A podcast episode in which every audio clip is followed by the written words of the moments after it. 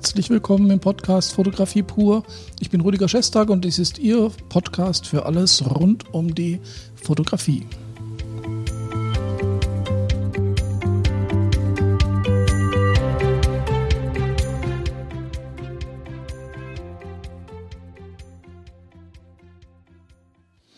Ja, herzlich willkommen nochmal und äh, schön, dass Sie dabei sind.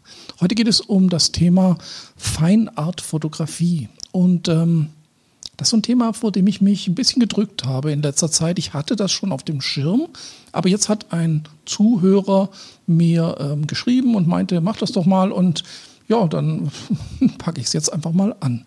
Das Thema Feinart ist ja sehr verbreitet und das ist kein neues Phänomen. Das Thema Feinart, das ist ein recht alter Begriff. Aus dem Englischen bedeutet schöne Kunst oder schöne Künste und bezieht sich auf die Musik, auf die Malerei, auf die Bildhauerei, auf die Architektur.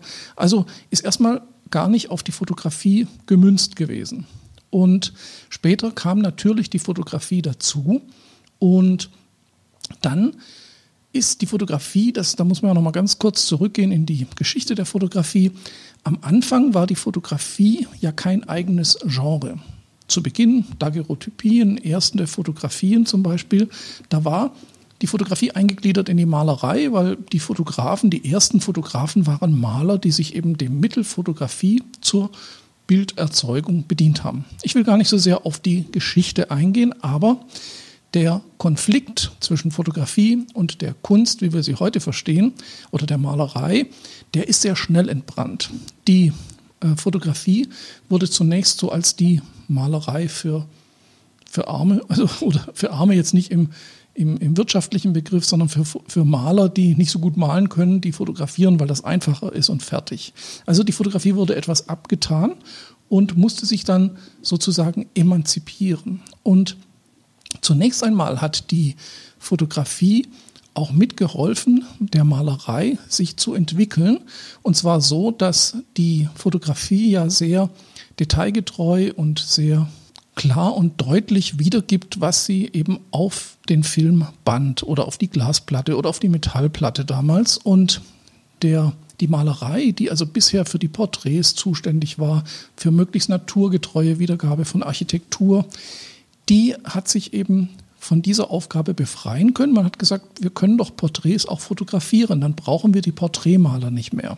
Und das hat dazu geführt, dass die Malerei sich dann Ende des 19. Jahrhunderts ein bisschen befreit hat und da kam dann eben die freiere Malereikunst, also der Surrealismus zum Beispiel. Das ist jetzt ganz grob und vereinfacht gesagt. Auf jeden Fall hat sich dann die Fotografie abgespalten von der Malerei und der äh, Surrealismus in der Malerei, der hat also praktisch den Part übernommen, den die Fotografie erstmal so nicht abbilden konnte, was natürlich später dann auch wieder kam.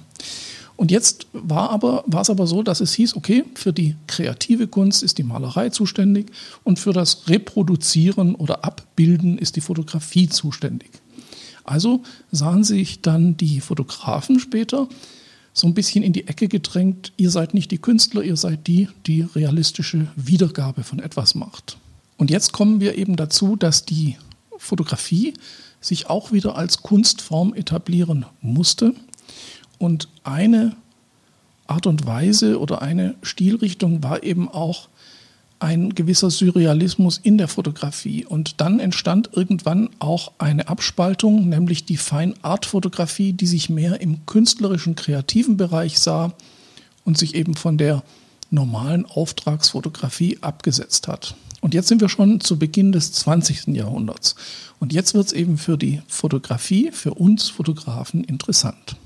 Zu Beginn des 20. Jahrhunderts war eben dann die Feinart-Fotografie die Fotografie, die in den Galerien hing, die man kaufen konnte, die sehr aufwendig gedruckt oder vergrößert wurde, die auch nur in kleinen Stückzahlen verkauft wurde, also limitierte Auflagen und die dadurch eben einen hohen Anspruch hatte. Und sowohl einen hohen Anspruch an die Qualität der Aufnahme, an die Qualität des Druckes und auch an die Qualität, äh, also auch an die Haltbarkeit der Bilder, weil die müssten, mussten ja, wenn man sie teuer verkauft, auch lange halten.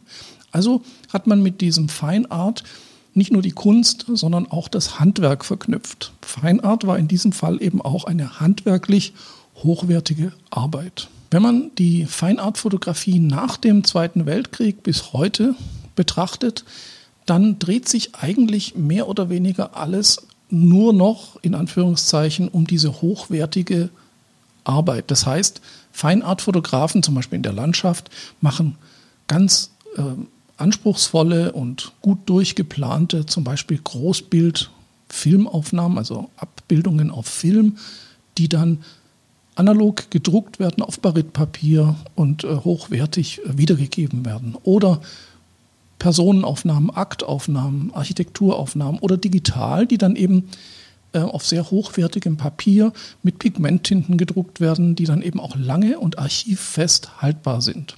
Also meiner Meinung nach ist der Feinartbegriff heutzutage mehr über diese technische Perfektion definiert als über den künstlerischen Begriff. Natürlich sehen sich viele künstlerische Fotografen immer noch als Feinartfotografen in Form von Kunst. Aber da muss ich sagen, und jetzt kommt eben meine Skepsis mit in diesem Begriff oder zu diesem Begriff. Das, was viele unter Feinart verstehen, wenn man also auch im Netz schaut und mal Feinart googelt, dann bekommt man oder bei Fotografen schaut, die Feinart machen, Natürlich gibt es immer Ausnahmen. Was ich hier sage, gilt ja natürlich nicht pauschal für alle, aber für sehr viele. Und Feinart ist, wenn wir, wenn wir uns jetzt mal den kreativen Prozess dieser Arbeiten anschauen, eher ein zurückgewandter. Das heißt, Feinart ist meiner Ansicht nach eine Art und Weise, Bilder in einem gewissen Retro-Look, also das, was man vielleicht zu Beginn des 20. Jahrhunderts als Fotokunst verstanden hat, also die neue Sachlichkeit, ähm, oder eben der Surrealismus in der Fotografie, also mit verschwommenen, verwischten, sehr emotionalen Bildern. Ähm, das sind aber alles ästhetische und künstlerische Ansätze aus dieser Zeit, die für die Fotografie sehr wichtig war. Da hat sich die Fotografie sehr stark entwickelt und verschiedene Bereiche ausgedehnt. Also sowohl von der, von der Auftragsfotografie über die Kunst, die Mode. Und aus diesem Bereich kommen eben unheimlich viele Ansätze. Und diese Ästhetik, die ja nicht schlecht ist, also die auch sehr schön ist, die wird heute eben unter dem Begriff Feinart zusammengefasst. Und viele Fotografen heute, und das ist meine Kritik, die, ich will jetzt nicht sagen kopieren, sondern imitieren diese Ästhetik aus dieser Zeit. Vielleicht noch bis hin zu Ansel Adams, kann man sagen. Das ist Feinart. Bei Ansel Adams war es natürlich Feinart. Aber das wird heute immer noch als Feinart gesehen. Das heißt, die Feinartfotografie, die eigentlich den Anspruch der Kunst haben möchte, ist so ein bisschen ästhetisch stehen geblieben. Und meine Idee oder mein Anspruch wäre der, zu sagen, die Feinartfotografie sollte auch in der Kunstästhetik oder in der Kreativität weiter wachsen, weiter wandern. Und da haben viele von den Feinartfotografen Probleme, weil natürlich, äh, also ganz klar ist, die technische Qualität des Druckes und der Aufnahme, die ist nach wie vor auch gut und die wird auch nach wie vor so gesehen.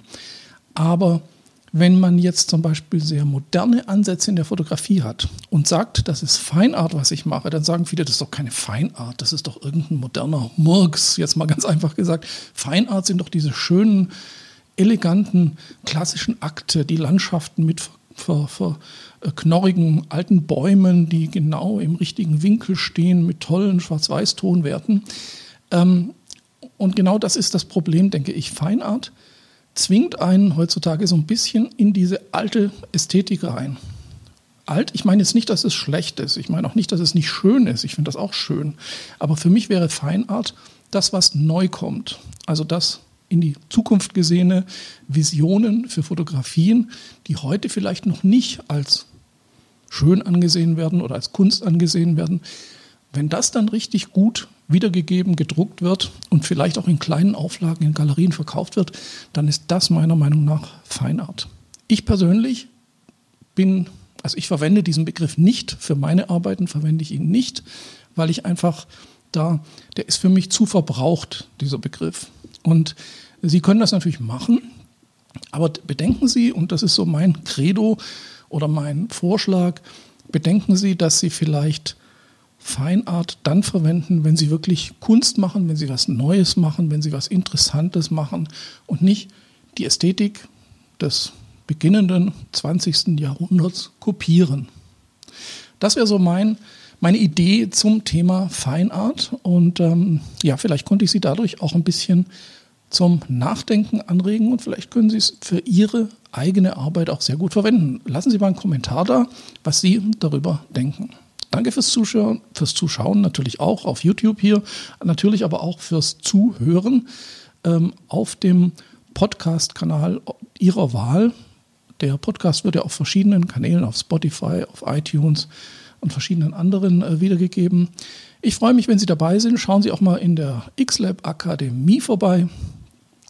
Da gibt es interessante Kurse rund um die Fotografie und die Gestaltung.